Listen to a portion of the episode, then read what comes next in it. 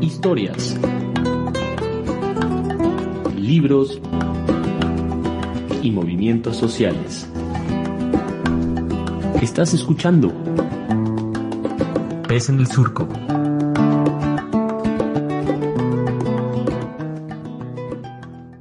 ¿Qué tal amigos, amigas, amigas? Bienvenidos a este programa Pez en el Surco. Como siempre soy Oliver Froling y aquí conmigo en la cabina virtual está Nayeli Tello. Naye, ¿cómo estás? Hola Oliver, pues contenta de estar contigo, ya sabes, digo, yo no sé si soy la misma de siempre, pero me alegra que tú te conserves, Oliver. y bueno, hoy estamos aquí con un par de, amigos que pues nos da muchísimo gusto que estén aquí en Pez en el Surco. Ella es Nidia Rojas y también tenemos a Kurt Harvard, que hacen parte de Matanga Ediciones. Y bueno, vamos a estar hablando de este proyecto que nos está dejando leer a, a muy, muy buenos autores y autoras oaxaqueños. Entonces, pues, ¿cómo están, Nidia, Kurt? Bien, muchas gracias. Muy bien, gracias, gracias por el espacio. Pues qué tal, bienvenidas a este espacio, ¿no? Y vamos a empezar de una vez, o sea, ¿qué es Matanga y cómo surge? Bueno, Matanga eh, surge como un taller de encuadernación. Yo hago encuadernación y restauración de libros. Entonces, en 2000 10 empecé con un taller de encuadernación. E, era solo Matanga encuadernación, ¿no? Matanga taller. Y en 2019 empezamos, eh, pues al ver las pocas propuestas editoriales en Oaxaca, o sea, como la poca difusión de los libros de, de autores y autoras oaxaqueñas, empezamos a experimentar con las, las ediciones, ¿no? Yo soy encuadernadora, Cort es escritor y editor, y entonces, bueno, nos lanzamos como editorial. Entonces ahí en 2019 cambió el nombre a Matanga Taller Editorial. Pues qué interesante, ¿no? Cómo van de la encuadernación, que además yo creo que pues ha sido una formación súper importante, ¿no? Para el trabajo que están haciendo con los libros en Matanga y a mí me gusta mucho su proyecto, tengo que decir que soy fan de Matanga Editorial, ah, porque tienen esto, ¿no? Desde que hacen los libros ustedes, este, ustedes a mano y además tienen este taller que es el colectivo Cuenteros, yo entiendo, donde están trabajando con las y los autores sus textos, entonces siento que es muy redondo el proyecto que, que trabajan. Así que, pues eso, queremos también que nos platiquen un poquito del de, colectivo Cuenteros y el taller que realizan. Sí, bueno, este, yo doy este, talleres de literatura en la Biblioteca Nestrosa ya desde hace muchos años. Empecé ahí en el año 2011. De hecho, ahora la Nestrosa está apenas ya festejando su aniversario número 20. Ahí acabo de escribirles un pequeño texto para ellos. Y ahí esto pues me da mucha satisfacción. Me encanta dar esos talleres ahí. Y entre los talleres que imparto, hay un taller de cuento corto cada verano. Eso ya es una cita fija. Cada verano hacemos un taller de cuento corto, de análisis, de lectura y también de, de creación. Hacemos ejercicios y tallereamos textos y al final, pues la idea es que cada participante salga con un cuento este, hecho, ¿no? Bueno, este, varios participantes este, me estaban diciendo al final de los talleres, pues qué bueno, pero luego el taller pues termina y ¿qué hacemos? ¿No? Queremos seguir trabajando. Entonces empezamos a vernos fuera del ámbito del taller formal. Los sábados, el agosto cambió a miércoles. ¿no? Y esto ya lleva, creo que seis, siete, siete años, ¿no? De vernos ya con varios este, ex integrantes del taller de Nestrosa. Luego cada año que que doy al taller es como el campo de reclutamiento para nuevos que quieran entrar, ¿no? Luego otros, no tienes que haber pasado por el taller de Nestrosa. Y luego empezamos a trabajar de manera este, constante todo el año. Y um, luego realmente con base en eso, pues empezó este, el, el, el proyecto de Matanga, ¿no? Los primeros, este, la primera edición de Matanga fue una edición de plaquetas de cuentos dos cuentos por plaqueta en las que este, los mismos escritores hicieron sus cuentos, ¿no? Aprendieron a coser, ¿no? La parte física ahí. Y en parte eso es lo bonito del proyecto, que combinamos este, el conocimiento de Nidia de formas, de encuadernaciones, de costuras, con la preocupación que nosotros tenemos de la buena factura del texto. Pues está muy interesante cómo surge, digamos, este taller y la editorial. Entonces, pues hablando de editoriales, este, ¿cómo ven el mundo de los editoriales aquí en Oaxaca? Porque en este programa ya hemos entrevistado a mucha gente que representa, digamos, diferentes propuestas y ustedes pues eh, eh, estaban uniendo a este ecosistema acá. ¿Cómo lo ven? Creo que están, siempre ha habido editoriales en Oaxaca, ¿no? Editoriales, este pequeñas, pero creo que ahora están surgiendo muchísimas más. Eh, supongo que eso está bien porque como dije, es, surgen a partir de la falta de propuestas o de la falta del alcance que tienen las editoriales establecidas. Entonces, hay muchas personas que están escribiendo cuento, novela, ensayo o gráfico que quieren hacer libros, ¿no? Y que están esperando una oportunidad para publicar. Y el mundo editorial de las editoriales establecidas pienso que está muy cerrado, muy cerrado. Es casi imposible entrar porque generalmente yo como veo, tienen como ya a sus autores o a sus autoras ya elegidas, ¿no? Algún descubrimiento por ahí, pero generalmente son ya establecidas. Entonces creo que el surgimiento de las editoriales en Oaxaca está en un boom muy interesante en este momento. Sí, hay mucha efervescencia. No quiero hacer una lista de editoriales porque luego voy a dejar fuera una y alguien se va, se va a enojar, pero hay muchísimos proyectos interesantes ahorita que están experimentando con el libro desde, desde varios ángulos. Y esto lo veo este, muy, muy bien. Estaba como reflexionando un poco. Yo soy de Estados Unidos, del estado de Connecticut, ¿no? Y si yo, pues, pensaba, si yo fuera a hacer un editorial de escritores de Connecticut, sería visto como un poco ridículo hacer un editorial solo de escritores de mi estado de Connecticut, ¿no? Pero eh, haciendo un editorial de escritores de Oaxaca, tiene muchísimo sentido. ¿No? Es decir, se siente natural y orgánico por el nivel de cultura, todas las culturas, este, obviamente, idiomas que existen en el Estado. Entonces, hacer un editorial que se enfoca en escritores oaxaqueños se siente natural y bien. Mientras si yo pensaba hacer, hacer algo acerca de mi propio estado natal, sería visto un poco, un poco raro. Esto habla de todo lo que hay y todo lo que Oaxaca tiene que dar. Y ojalá esos proyectos este, editoriales sigan, persistan. Yo creo que va a haber, tal vez vamos, podemos hablar de eso un poco después, porque no es nada fácil. Precisamente, ¿no? Y a veces hemos aquí de, dicho de broma, ¿no? En Oaxaca a veces parece que hay más editoriales que lectores, que no es cierto, hay más lectores, ¿no? Pero sí hay como una actividad, digamos, tremenda, ¿no? Y surgen no solamente en la ciudad capital, sino en muchos lados, ¿no? Hay pequeños editores, e, editoriales y también hay que reconocer eso. Vamos a una breve pausa musical y ahorita regresamos aquí platicando con la gente del proyecto Matanga. Madrugada es, intento estudiar, porque mañana presento mi examen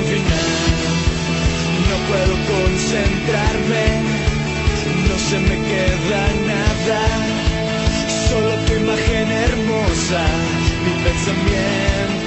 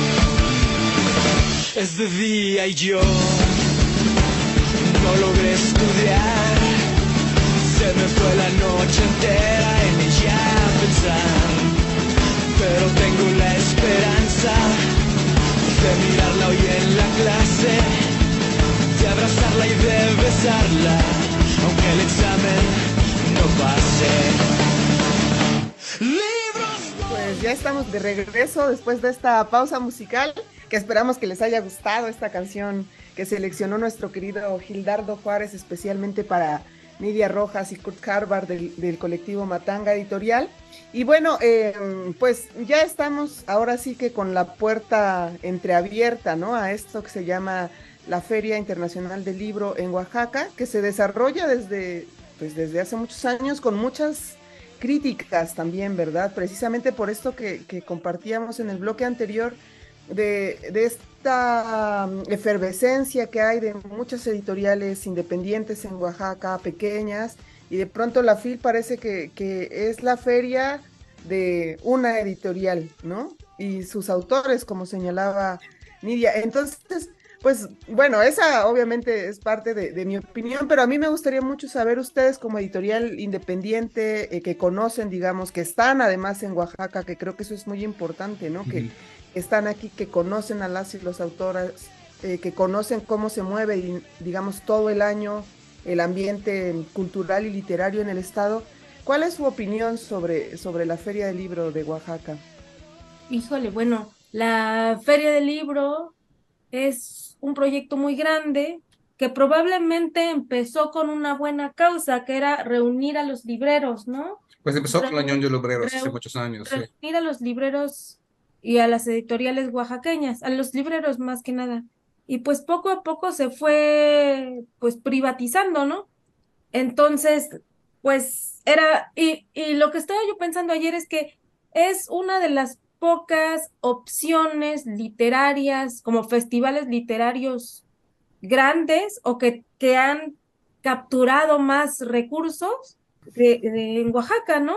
En, las, en esta temporada, ya, ya que es la 43 feria, 43 uh -huh. me parece, llevan 43 años, y bueno, se, eh, pues esta organización se sigue llamando independiente, pero siguen teniendo, me parece que el 80% de su feria, que no es poco, creo, no sé cuántos millones son. Son 8 millones este año. 8 millones dados por el gobierno. Bueno, 8 millones en total, creo que 65 viene de la público este año. Ajá, o sea, Hasta la mitad. El, go el gobierno del estado les da recursos y eso pues no está mal, pero si los ocuparan de manera incluyente, ¿no? Con el pueblo que es al final quien está pagando esta feria, ¿no? Pues yo creo que esto es. El asunto es que es una feria que recibe millones cada año de la federación, del estado, del municipio. Los oaxaqueños están pagando esta feria con todos sus impuestos, desde ISR, IVA, predial, este, tenencia, pero hay barreras a la entrada. ¿No? Entonces quieren cobrar 17 mil pesos por stand, que es absolutamente incosteable para una librería o este, una, una, editorial, que siempre estamos rayando, ¿no? Siempre estamos poniendo de nuestro propio bolsillo solo para mantenernos abiertos, ¿no? Este, la tarea aquí de libros es muy difícil.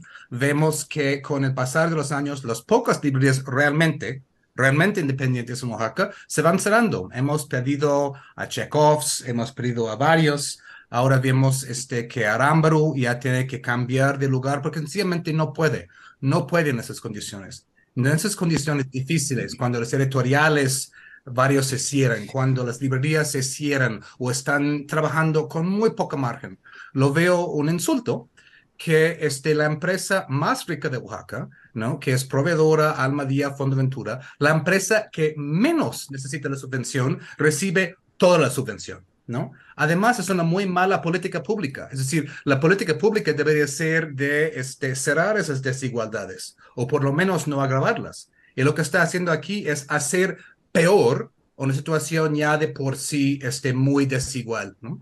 Entonces, lo veo así, como un gran embudo que pues este, canaliza dinero a Almadía y este, no deja entrar a otras propuestas y lo que tienes como resultado es una feria cuyos libros en venta son más o menos como los libros en cualquier otra feria de cualquier otra parte del país. muy homogenizada, porque otras propuestas sencillamente no pueden entrar aunque lo están pagando con sus impuestos.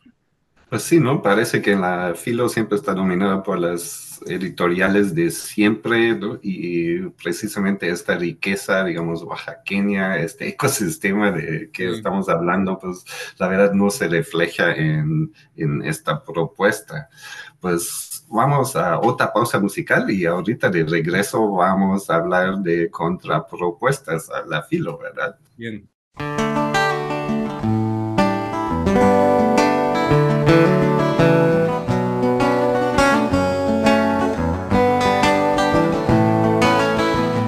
Papá, cuéntame otra vez ese cuento tan bonito de gendarmes y fascistas y estudiantes con flequillo y dulce guerrilla urbana en pantalones de campana y canciones de los Rolling y niñez en minifalda. Papá, cuéntame otra vez todo lo que os divertisteis estropeando la vejez a dictadores y como cantaste al Bet y ocupaste la Sorbona en aquel mayo francés en los días de vino y rosas. Papá, cuéntame otra vez esa historia tan bonita de aquel guerrillero loco que mataron en Bolivia y cuyo fusil ya nadie se atrevió a tomar de nuevo y como desde aquel día todo parece más feo. Papá, cuéntame otra vez que tras tanta barricada y tras tanto puño en alto y tanta sangre derramada, al final de la partida no pudisteis hacer nada y bajo los adoquines no había arena de playa. Fue muy dura la derrota todo lo que se soñaba. Se pudrió en los rincones, se cubrió de telarañas. Y ya nadie canta al vent, ya no hay locos, ya no hay parias, pero tiene que llover, aún sigue su fiel la plaza. Queda lejos aquel mayo, queda lejos San Denis, que lejos queda Jean Paul Sartre muy lejos aquel París. Sin embargo, a veces pienso que al final todo dio igual, las hostias siguen cayendo sobre quien habla de más. Pues ya regresamos, corriendo, corriendo, porque queremos aprovechar el tiempo con, con Kurt y con Miria. Y justo eh, sabemos que se ha organizado desde hace dos años, si no me equivoco, un, tianguis independiente y autónomo y va a ser una tercera edición también a manera de, contrapropuesta, ¿verdad? A la Feria del Libro. Y a mí me gusta mucho hablar de eso también, ¿no? Como que no todo siempre es un estar en contra, sino que también se están generando muchas propuestas que son muy potentes y que articulan a todas estas editoriales independientes em, de Oaxaca. Entonces, o bueno, si no a todas, sí a muchas, ¿verdad? Y también a librerías y también a autores y autoras que quizá ahora mismo no están en una editorial, pero que, que hacen parte de este ecosistema. Entonces, platíquenos así de qué va a ir este tercer tianguis independiente, dónde va a ser, cuándo y qué vamos a poder encontrar. Sí, Nayeli, muchas gracias por la pregunta y estamos muy de acuerdo contigo que no es solamente cuestión de criticar, sino de hacer otras propuestas. Eso es lo que estamos intentando hacer. hemos formado un grupo de trabajo que se llama el Tianguis Autónomo Literario y Popular, que reúne este, escritores, librerías y editoriales independientes aquí en Oaxaca, ¿no? Para trabajar en conjunto y hacer propuestas. Hemos realizado ya dos ediciones del Tianguis este, uno en la plazuela del Carmen Alto y otro en el Zócalo. Esto, pues, este, obviamente sí hay venta de libros, pero también hay foros este, de discusión, hay talleres gratuitos o de pago voluntario, ¿no? Hay este intercambio de stickers, ¿no? Hay este, todos desde libros, fancineros y todo. Es decir, es mucho más inclusivo y es un muy buen este, ambiente. Nos lo hemos pasado muy bien en las primeras dos ediciones del Tianguis y además hablamos cada, en cada Tianguis de temas serios del asunto de Oaxaca, como la gentrificación del centro histórico, ¿no? Como el asunto de la basura, como la sustentabilidad, ¿no? Siempre son foros con muy importantes temáticas, ¿no? Que, que se, se hablan, ¿no? Esta tercera edición va a tener lugar el sábado 14 y domingo 15, pues en Santa Lucía, ¿no? A media cuadra ahí este, de la filo, Para demostrar de manera muy física que hay otra opción. Hay otra opción a una feria excluyente que este, usa dinero público para este, negocios privados, ¿no? Y ahí los vamos a mostrar. Vamos a reunir otra vez un buen grupo de editoriales y escritores y libros independientes. Va a haber este, presentaciones este, de libros interesantes. Lo más reciente que escuché, creo que Trino Maldonado va a presentar su trilogía y va a haber muchos libros y muchas propuestas ahí. Entonces, todos invitados a pasar ahí. Este, ahorita vamos a estar sacando el cartel con la dirección exacta, pero va a estar ahí, ¿no? Este, en Santa Lucía, el 14 y el 15 de octubre. Y es muy bonito ver cómo se ha generado un diálogo Mm. entre todos estos grupos, ¿no? Editoriales, escritores, escritoras y librerías, que realmente es como el diálogo de los pro- de la problemática oaxaqueña, ¿no? De los temas que importan, de los problemas que existen, de las formas de, de cómo se resuelven, pero algo como desde Oaxaca, ¿no? Y ahí se ven los talentos también. ¿Quién puede hacer el cartel? ¿Quién diseña eso? ¿Quién puede Sí. escribir un buen texto? Con cero dinero, con cero dinero. Se ha hecho ya mucho.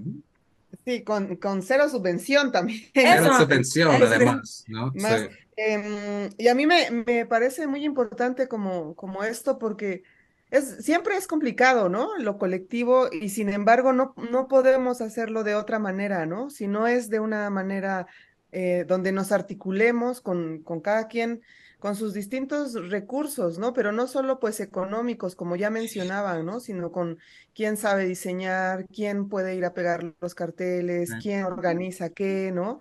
Entonces, creo que, que aún en su complejidad, pues siempre va a ser importante esta apuesta por, por las dinámicas eh, colectivas y por eso, ¿no? Como por encontrarse y encontrarnos en estos espacios. Me digo, como decías, Kurt, es siempre lamentable, ¿no? Que, que se pierdan proyectos o que, pues sí, ¿no? Como, como han sido distintos espacios de librerías en, en el estado de Oaxaca.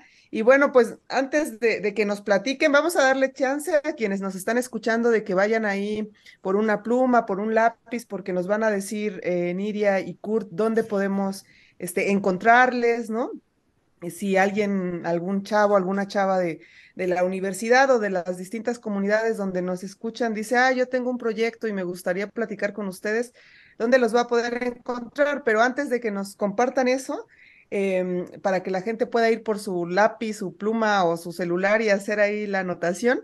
Cuéntenos tantito, un poquito, cómo ustedes también se ven y, y- y les gustaría que fuera en un, en un tiempo el, el- el ambiente cultural en Oaxaca, ¿no? Ahora decíamos, pues en un sentido está cooptado a esta feria, hay muchos proyectos que, que están dejando de existir. Pero bueno, tenemos también, y eso es algo que a mí me gusta mucho, como imaginar futuros, ¿no? Futuros posibles, porque a veces Sí. creo que nos cuesta eso.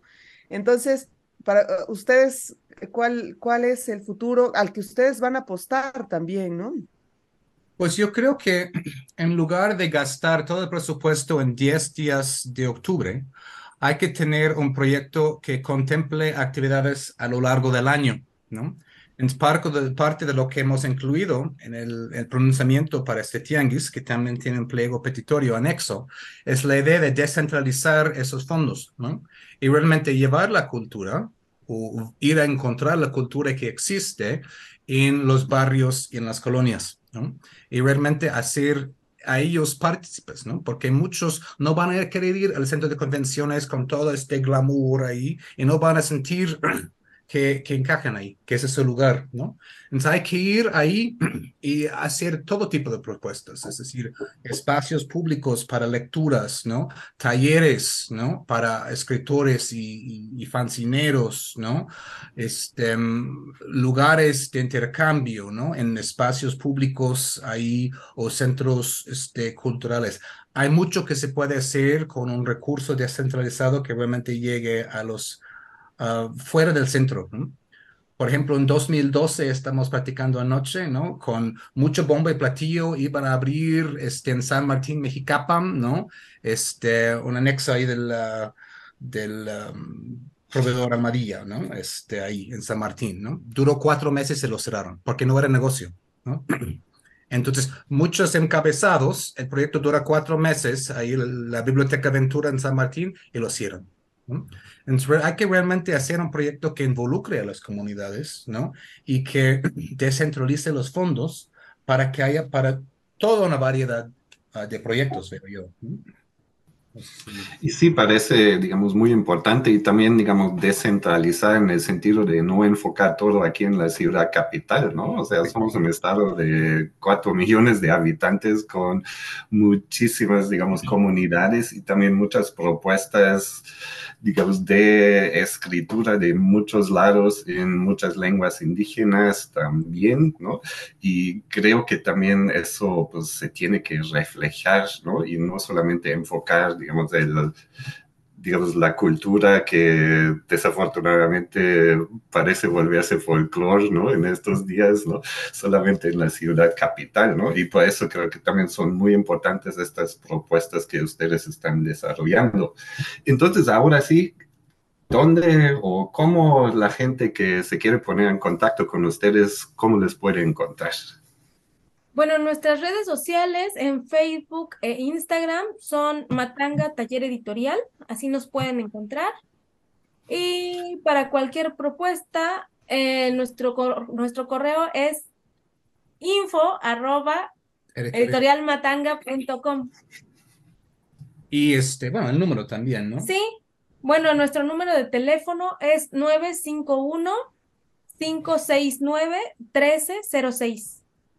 En cuanto a interés para publicar, pues sería cuestión de mandar el manuscrito al correo que Nidia acaba de dar, ¿no?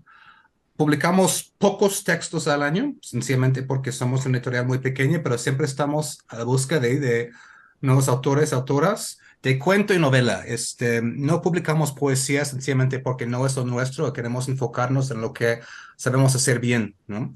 Hay otros buenos editoriales en Oaxaca que se enfocan en poesía, como Cuatro Triángulos de Alan Vargas, ¿no? Un poco zapatero a tus zapatos. Hacemos cuento y, novela. Pues, este, mándanos su propuesta. Mándanos su propuesta. Siempre estamos este, interesados en eso.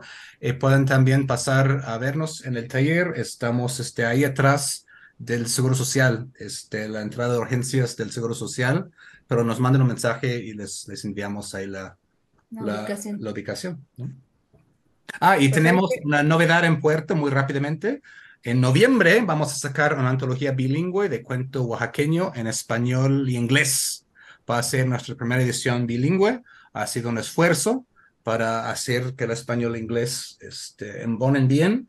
Y ahora pues queremos este, un poco con ah, el maravilloso ejemplo de pez en el árbol, pues buscar este publicar bilingüe, pero ahora sí con este idiomas indígenas en el futuro también. Pues ahí queda la invitación para que busquen en, redes sociales a Matanga Taller Editorial. Y bueno, la verdad es que nos ha dado mucho gusto tenerles aquí con, con, con nosotras, con nosotros. Esperamos que no sea la última vez, Nidia, Kurt, que nos visiten y vamos a ir también invitando a la gente que ustedes están publicando, que, que decíamos al inicio, pues son autoras, autores oaxaqueños de, de, distintas regiones también del estado y que pues nada, con, con, una calidad probada el trabajo y los autores y las autoras en Matanga Taller Editorial. Nos escuchamos en nuestro próximo programa y muchas gracias por haber estado aquí. Muchísimas gracias por todo. Gracias Nayeli, gracias Oliver. Gracias.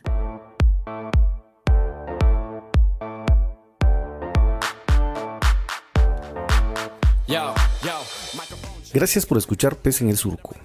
En la conducción estuvieron Nayeli Tello y Oliver Frolin. En la edición, Gildardo Juárez. En difusión y redes sociales, Belén González. Sintonízanos la siguiente semana. Búscanos en nuestras redes sociales. En Facebook como Radio Pez en el Surco en Twitter arroba Surco y escúchanos como podcast en Spotify, Google Podcast, iTunes o en tu reproductor de podcast preferido.